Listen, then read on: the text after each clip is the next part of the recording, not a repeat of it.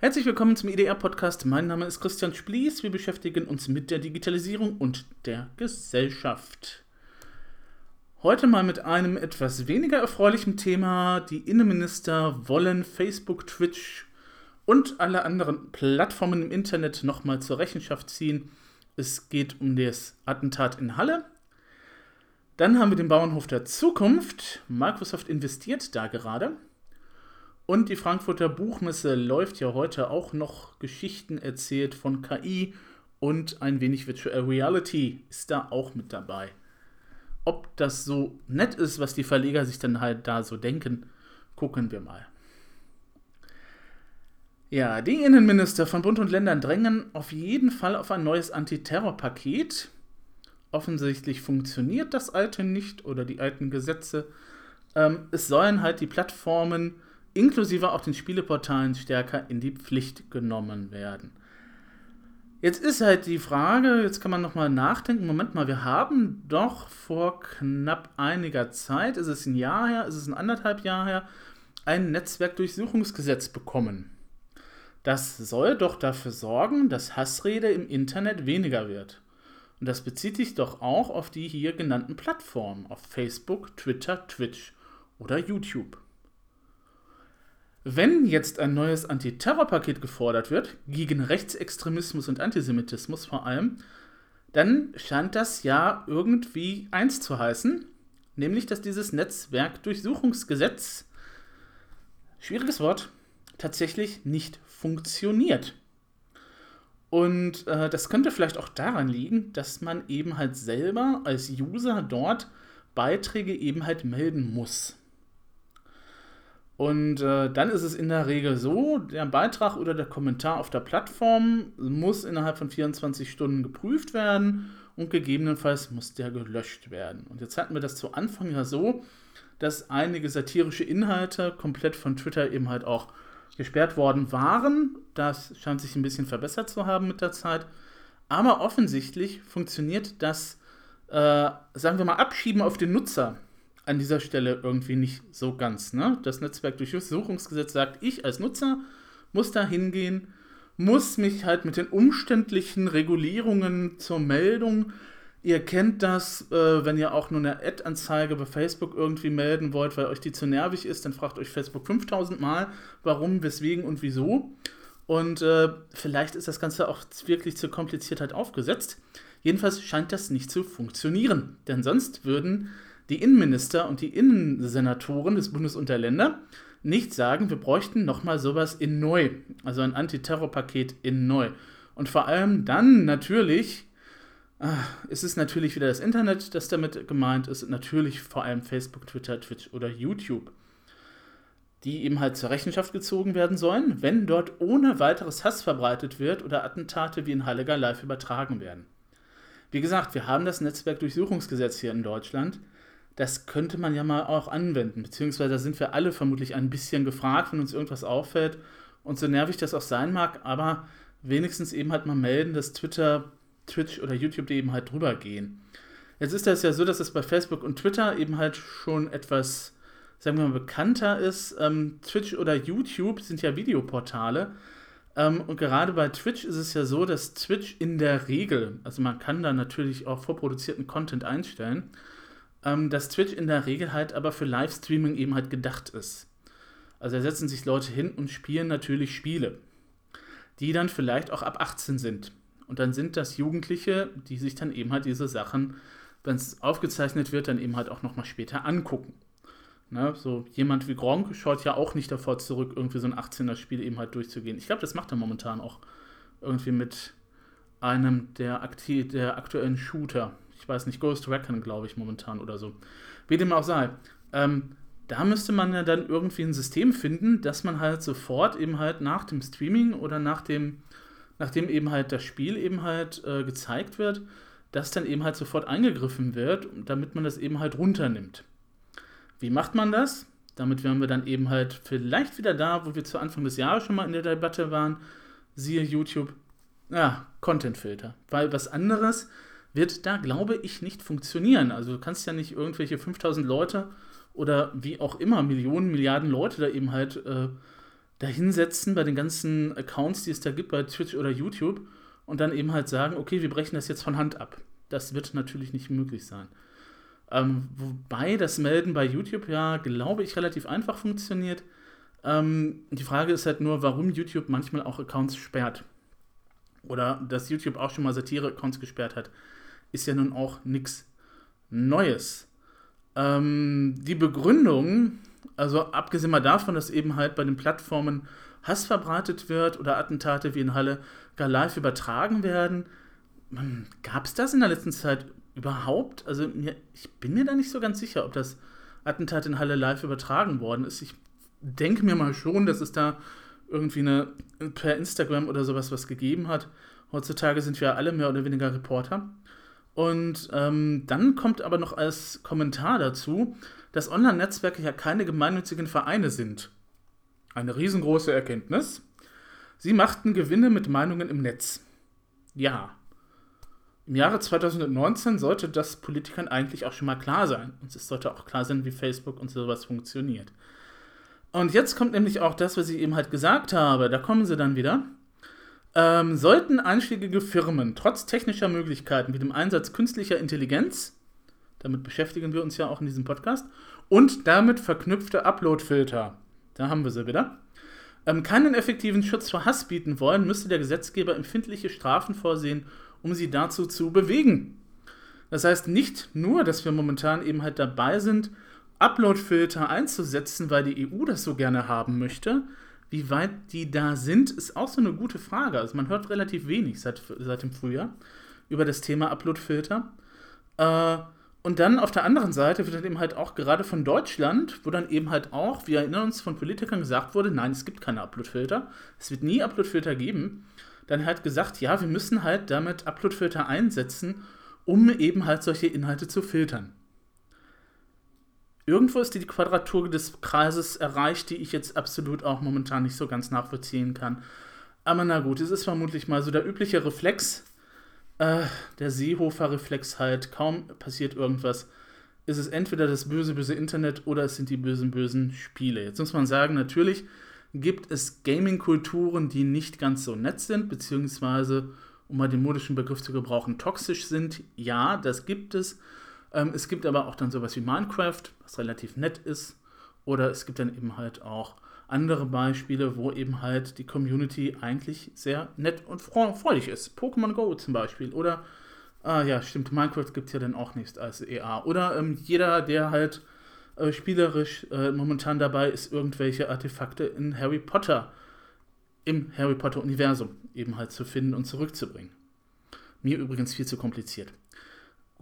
Aber wie gesagt, das dann so als Hintergrund dann, dann zu sehen, ist ja dann, also einerseits Upload-Filter kommen nie und jetzt hier so, ja, wir brauchen welche. Es ist etwas schwierig in der Politik. Und es ist natürlich auch notwendig, das kommt dann noch dazu, dass die Server der Internetplattformen auch in der Europäischen Union stehen, damit dann halt die Sicherheitsbehörden auch Zugriff darauf haben.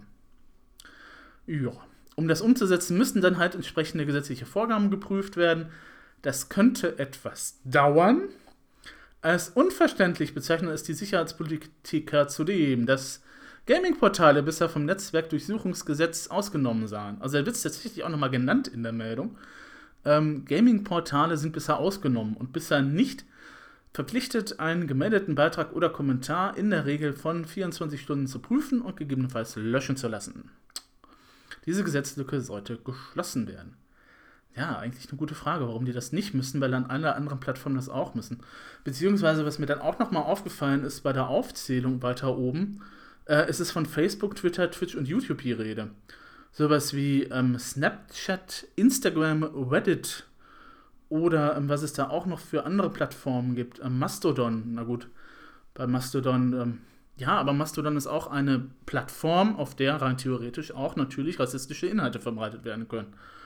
Oder die ganzen Discord-Server. Ich möchte nicht wissen, wie viele es davon gibt, wo ähm, sich eben halt Rechtsradikale dann extremisieren.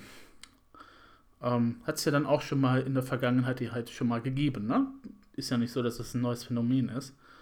Ähm, und ähm, wer dringt auf dieses ganze Überwachungsgedönse natürlich die CDU und sie drängen darauf, dass die Plattformbetreiber potenziell strafbare Inhalte an die Polizei oder Staatsanwaltschaft melden müssen.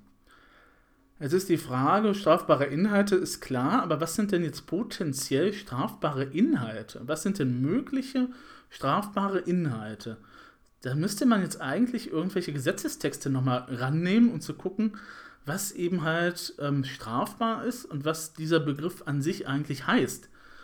Ähm, gute Frage, weil ist nicht alles, was, äh, was eben halt vielleicht nicht ganz, sagen wir mal, legal ist, ist irgendwie strafbar. Also mir fällt jetzt kein Beispiel ein, weil ich bin ein guter Bürger. Aber ähm, dieses potenziell, das Wörtchen, das stößt mich ja da noch ein bisschen auf.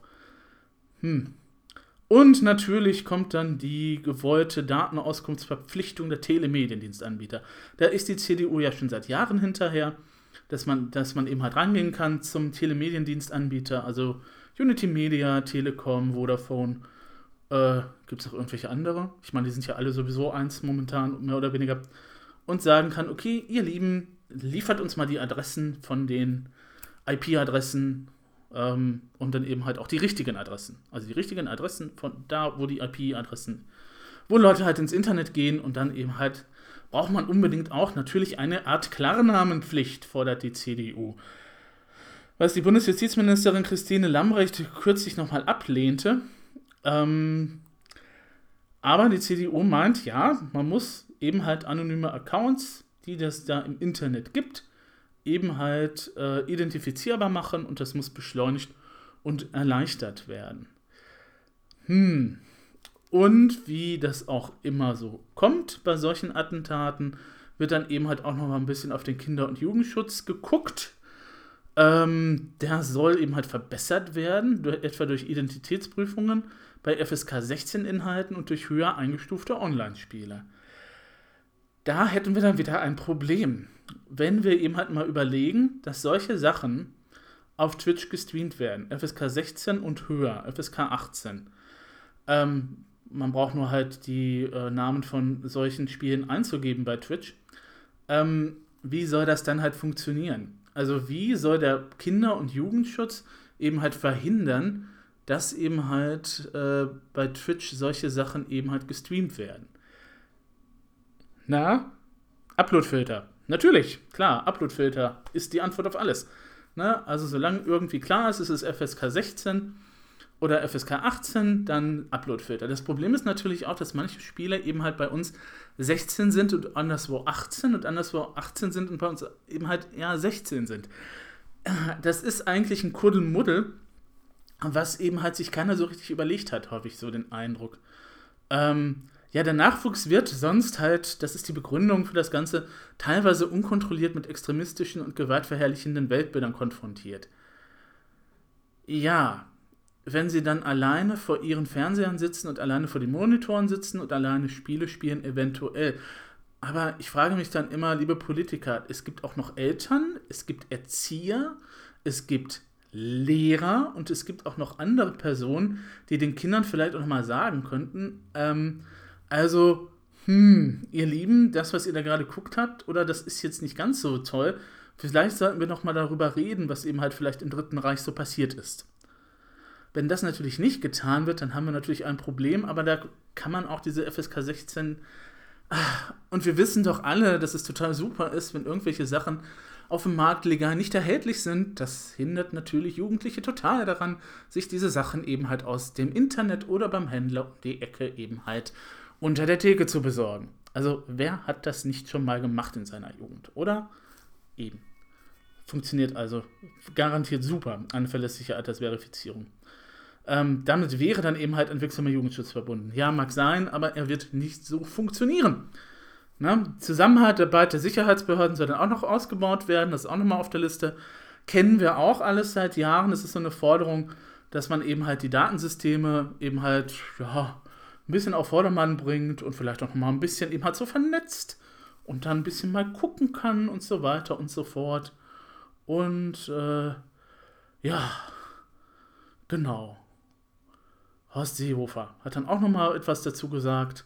Er betonte, dass er die umrissenen Maßnahmen auf Bundesebene ins Kabinett einbringen werde. Das wird dann eine recht interessante Debatte. Ich weiß nicht, wie die SPD dazu steht. Und die Sicherheitsbehörden in Bund und Ländern brauchten die notwendigen Befugnisse, um auch im Internet Straftaten und Hetze wirksam bekämpfen zu können. Jetzt kann man ja nochmal an Hannes Seehofer zurückfragen, was ich jetzt hiermit auch mal tue. Ähm, also wir haben doch schon Gesetze, um im Internet Straftaten und Hetze wirksam bekämpfen zu können. Woran liegt es denn, dass diese Gesetze nicht greifen? Also, okay, beim Netzwerkdurchsuchungsgesetz haben wir festgestellt, okay, wenn das alles zu kompliziert ist, wenn ich da einen Kommentar melden muss und mich durch 5000 Pop-ups klicken muss, vergeht mir da die Lust. Ist klar. Und nicht alles, was eben halt gemeldet wird, ist nach Ansicht eben halt auch der Gesetzeslage tatsächlich strafbar oder ruft zur Hetze auf. Na, das müssen wir auch nochmal sehen. Aber ähm, wenn dann eben halt, wenn wir schon Gesetze haben, weil der Internet, das Internet ist ja kein rechtsfreier Raum, da gelten ja auch Straftaten, da gelten ja auch Gesetze gegen Straftaten und Hetze. Und da muss man sich mal fragen, sag mal, irgendwo ist da doch, irgendwas funktioniert da nicht. Und dann wäre es euch, liebe Politiker, es wäre an euch eigentlich, und das ist auch eine Forderung, die ich jetzt persönlich immer stelle, dann nochmal drüber nachzugehen und dann zu gucken, woran es denn liegt, dass ihr solche Sachen eben halt mit den aktuellen Gesetzen halt nicht aufklären könnt.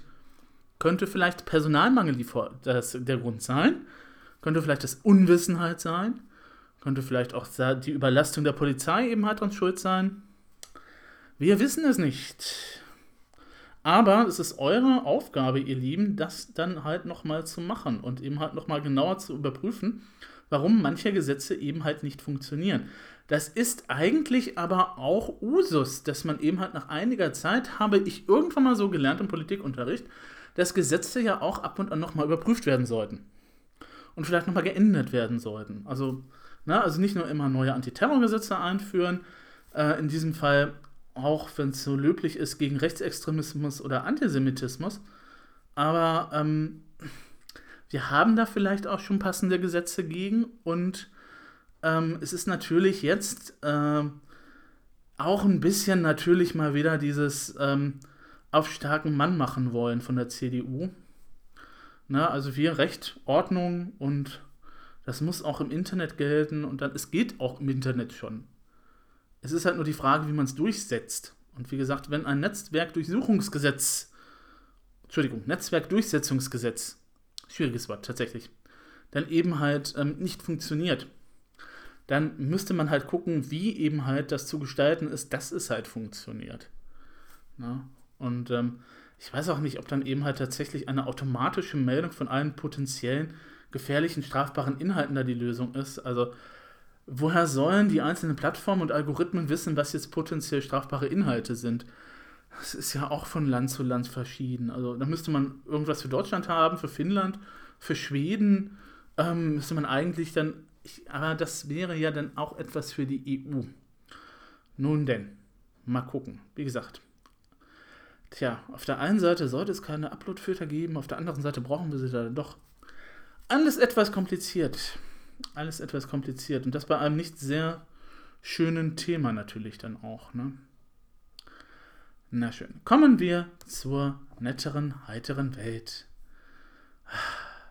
Kommen wir zu einer Hightech-Farm. Microsoft investiert da 1,5 Millionen US-Dollar rein. Und das Ganze hat künstliche Intelligenz und Internet of Things. Und eines Tages, das ist das Ziel, soll ein vollständig automatisierter Bauernhof entstehen. Ähm, das Ganze ist gar nicht mal so unspannend. Ich glaube, das haben wir als Normalsterbliche gar nicht mal so im Blick. Ähm, digital basierte Landwirtschaftsprodukte äh, könnten bis 2023 auf ein Volumen von 9,5 Milliarden US-Dollar anwachsen. Gigantischer Wachstumsmarkt also, von dem natürlich jede Firma was abhaben möchte. Und ähm, Microsoft investiert jetzt 1,5 Millionen US-Dollar in das Projekt Grand Farm. Das ist ein Versuchsbauernhof oder soll einer werden für die neuesten Technologien. Also das, was man vielleicht schon mal äh, so gesehen hat, so ein Modellhaus, wo dann eben halt alles total super per Internet funktioniert und Smart Home total super ist. Und das ist dann eben halt so eine Variante des wunderbaren Bauernhofes, wo alles sich von selber irgendwie reguliert und wo alles sich selber organisiert. Hm. Ob die Maschinen dann eine eigene Gewerkschaft gründen werden? Gute Frage. Auf jeden Fall bis 2025 soll eine vollständig automatisierte Farm entstehen Ob das gelingt, wird sich natürlich ein bisschen zeigen. Mal gucken, aber Microsoft sitzt dahinter. Und äh, das ganze Projekt soll dazu da sein, um technologische Innovationen im Agrarsektor zu fördern. Microsoft will dem Projekt dazu Technologien wie Farmbeats bereitstellen. Und das gibt es seit 2015. Es verbindet IoT-Hardware und künstliche Intelligenz und soll die Produktivität landwirtschaftlicher Betriebe erhöhen. Und natürlich, es gibt nichts ohne Drohnen. Auch die sollen genutzt werden, um günstige Luftaufnahmen der Anbauflächen bereitzustellen. Was braucht man dazu? Breitbandverbindungen. Man Microsoft und geht damit auf ein wichtiges Problem ein. Äh, in ländlichen Regionen fehlt es oftmals an Zugang zu schnellem Internet. Wer hätte es gedacht? Äh, das betrifft also selbst uns hier in Deutschland, kennen wir, und setzt sich dann auch in ärmeren Regionen der Welt vor. Und das ist eben halt ein Hemmnis, das man erstmal beseitigen muss, denn Sonst funktioniert das alles andere halt nicht. Aber bin mal gespannt, ob Microsoft bis 2025 fertig wird. Das sind sechs Jahre. Ah, ist wirklich sehr ambitioniert, dieses Projekt. Und dann werden wir mal schauen, ob wir dann tatsächlich bis dahin einen sich selbst organisierenden Bauernhof dann haben, wo eben halt die Maschinen alles machen. Also, oder den größten Teil. Ne, ich glaube, so äh, Melkmaschinen muss man dann doch nochmal von Hand anlegen oder so. Aber wie gesagt, das ist ein spannender Zweig, auf den wir nochmal ein Augenmerk haben sollten, ähm, der dann auch natürlich auch äh, alles das eben halt nochmal transformieren wird, was wir eben halt so in der Landwirtschaft halt kennen. Von wegen halt glückliche Kühe auf glücklichen Wiesen. Oder vielleicht dann doch wieder. Naja, müssen wir mal schauen. Auf jeden Fall können wir uns schon mal an Drohnen gewöhnen die dann eben halt über die Felder schweben und an Sensoren in den Feldern, die dann messen, wie viel Regen gefallen ist und ob man nochmal gießen muss und die dann halt die ganzen äh, Traktoren auch nochmal aufs Feld rufen, weil sie sagen, okay, der Weizen ist jetzt doch ein bisschen frühzeitiger reif, als wir dachten oder als der Mensch gedacht hat. Hat irgendwie was von June 2000. Da hatte ich neulich noch was dazu. Gut. Kommen wir zum letzten Thema für diese Woche. Das ist natürlich die Frankfurter Buchmesse da ist natürlich auch die künstliche Intelligenz angekommen und auch die VR-Brille hat ihr Debüt, beziehungsweise wird da auch immer wichtiger. Ähm, bemerkenswert ist, dass die Buchmesse 800 Quadratmeter für das neue Areal ähm, freigeräumt hat. Also bisher war es so, ähm, dass die Messehalle äh, 4.1 bisher belegt worden war mit ähm, The Arts Plus und der Biennale des bewegten Bildes. Ähm, das ist jetzt verschmolzen worden und man hat dann halt halt halt ah, 800 Quadratmeter Freiraum für das neue Areal. Ähm, der Vizepräsident der Frankfurter Buchmesse Holger Volland, der auch ein Buch geschrieben hat zum Thema die kreative Macht der Maschinen, der hat dazu gesagt, es gibt immer mehr Technologien, die in der Lage sind, Geschichten zu erzählen. Wir wollen diese Technologien erfahrbar machen. Äh, Gerhard Lauter ist Professor für neuere deutsche Literatur und Digital Humanities in Basel. Und äh, da findet es total super, dass die Buchmesse sich mit dieser Technik beschäftigt.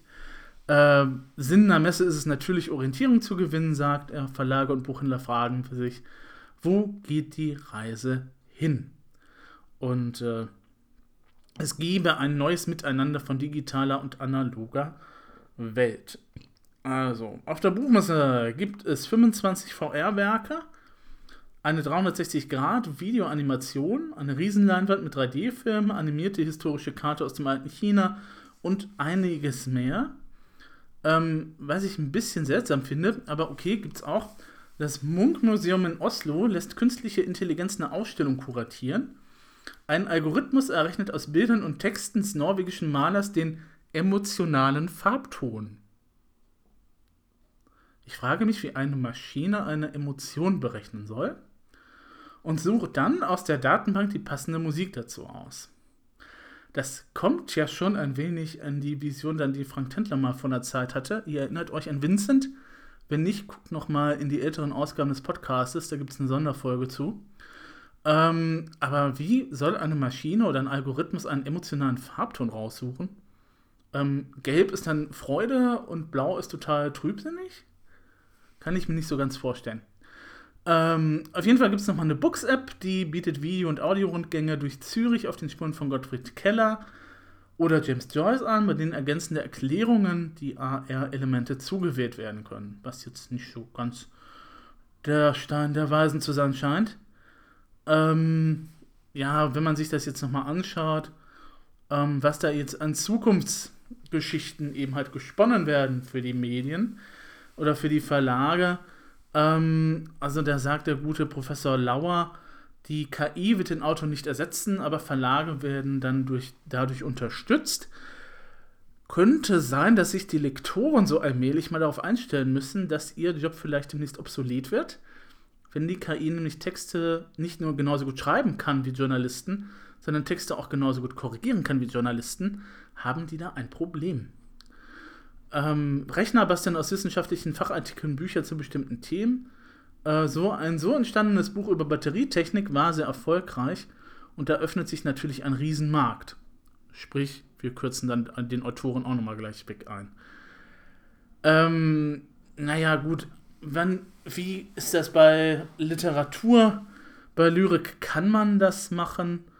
Ähm, auch bei eher stereotypen Serien sind Schreibprogramme im Einsatz, macht Lauer. Bis Maschinen gute Romane schreiben, wird es aber wohl noch lange dauern, glücklicherweise. Und ähm, da haben wir das dann auch mit dem Texte analysieren. Es gibt nämlich ein Hamburger Start-up namens Qualifiction. Die hat sich eben halt auf das Analysieren von Texten spezialisiert und will damit Bucherfolge vorhersagen.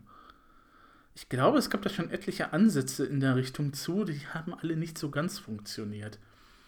Also da ist es so, dass der Algorithmus eben halt guckt, über das Manuskript drüber geht, das dann halt mit äh, abgespeicherten Daten von erfolgreichen Büchern halt ähm, abgleicht, ähm, die halt gefüttert werden. Und äh, dann auch natürlich mit weniger erfolgreichen Büchern, weil sonst weiß ja keiner, warum die erfolgreich sind, die Bücher. Und binnen Sekunden könnte der Algorithmus das Erfolgspotenzial bewerten. Bereits neun Verlagshäuser sowie 400 Autoren nutzen das. Wie gut sowas ist, ist die Frage weil nicht alles, was ihr sich eben halt gut verkauft, hat auch wirklich gute Qualität. Ja. Soziale Plattformen werden auch immer wichtiger und jetzt kommt etwas, was äh, dann auch zum Thema Datenanalytik eben halt nochmal mit reinspielt. Ähm, also erstmal ist es äh, natürlich wichtig, dass sich äh, Leser über diese Online-Communities austauschen. Es gibt spezielle Buch-Communities, halt zum Beispiel Wattpad, und äh, ja, Mara Wolf ist die Autorin zahlreicher New Romance-Titel und nach eigenen Angaben hat sie eine Million E-Books, Hörbücher und Taschenbücher verkauft. Jetzt muss man aber nur daran denken, dass es eben halt auch etliche Millionen anderer Autoren gibt, die halt nicht so einen Erfolg haben damit. Ähm, ja, muss man eben halt halt so sehen. Ne? Gegen einen erfolgreichen Autor sind vermutlich so zwei oder drei Millionen Erfolglose zu rechnen. Mehr oder weniger. Ähm, was dann aber auch mir das Gruseln etwas über die äh, Schulterblätter rieseln lässt, ist Data Mining. Und das meinen die Verlage tatsächlich ernst, beziehungsweise das meint der Herr gute Professor Lauer tatsächlich ernst. Und das wäre ja so toll, wenn der Leser das ideale Buch finden würde. Also wirklich das ideale Buch. Also nehmen wir mal an, ich sitze jetzt vor meinem Rechner und möchte einen total tollen Fantasy-Roman im Stile von Tolkien lesen, weil ich alle Tolkien-Werke schon kenne und die anderen Sachen mich irgendwie nicht so ansprechen. Und dann könnte der Verlag da hingehen und sagen, oh, du hast dich irgendwann mal mit Facebook-Accounts angemeldet. Hm, wir haben Zugriff auf dein Facebook-Konto. Und, hm, da ist noch ein Profil auf der Dating-Plattform. Hm, und die Amazon-Bestellungen der letzten Zeit können wir nochmal durchgucken. Ah, Gier. Ah. Und die E-Reader könnten dann an den Verlag zurückmelden, wie schnell, wie weit, wie oft Texte gelesen werden. das dann alles zusammen ist ein riesiger Datenberg. Und mit diesem riesigen Datenberg können wir so wunderbar schön arbeiten. Wir können dann eben halt Sachen miteinander verknüpfen und dir das ideale Buch zuschicken. Wow. Lauer meinte, es fehle eine öffentliche Debatte darüber, also über das Data Mining, die Datenanalytik. Und dass das ja so toll ist ähm, also eine öffentliche Debatte über Datenschutz wird schon rege geführt, so ist es nicht. Ich finde das extrem gruselig. also ähm, man muss sich das nochmal äh, durch den Kopf gehen lassen. Es gibt eben halt Anwendungen, die eben halt auf dein Facebook-Konto eben halt zugreifen. Single Sign-On nennt sich ja das. Es ist ja auch sehr bequem, weil dann braucht man nicht immer noch eine E-Mail und noch ein Passwort uns zu merken, sondern können dann einfach sagen, okay, ich melde mich bei Facebook an. Ähm, normalerweise müsste dann die App auch dann im zweiten Schritt dann sagen, ob sie Leserechte hat oder nicht. Das ist aber nicht immer so der Fall. Und ähm, wenn man natürlich dann ein Single Sign von Facebook hat, mit dem man sich auf der Datenplattform einloggt und vielleicht auch noch bei Amazon selber, hui, ja, dann sind wir vom durchschaubaren Leser nicht mehr ganz so weit weg. Da geht es halt, glaube ich, weniger darum, den Leser das ideale Buch zu verkaufen, sondern vielleicht auch eher mehr Werbung und mehr über den Leser zu wissen und mehr uns zu belästigen. Ich glaube, darum geht es dann eher. Es geht nicht, sowas macht man ja nicht aus idealen oder ideal vernünftigen Zwecken. Ne? Verlage wollen Bücher verkaufen. Gut. Und E-Reader könnten dann an den Verlag zurückmelden, wie schnell, wie weit, wie oft Texte gelesen werden. E-Reader tun das schon. Amazons E-Book-Reader machen das. Ich weiß nicht, wie der Tolino das handhabt. Aber natürlich melden die das auch. Wenn man das nicht ausschaltet, machen die das natürlich. Und äh, die, alle diese Daten sind irgendwo vorhanden und man schmeißt das dann auf einen großen Haufen und hat dann eben halt total viele Daten, aus denen man total wunderbare einzelne Profile erstellen kann. Und dann, ja, dann öffnet man eines Tages die Tür und dann liegt dann ein Buch, das man noch gar nicht bestellt hat, das man aber offensichtlich in diesem Moment braucht. Tja, Quality Land lässt grüßen. Ähm, nun ja. Gut, das wären da so die Neuigkeiten, die es in dieser Woche gegeben hat und die erzählenswerte wären. Äh, ich wünsche euch noch einen wunderbaren Abend, Tag, Nacht, Morgen, Mittag, wann auch immer ihr diesen Podcast hört. Und äh, gehabt euch wohl.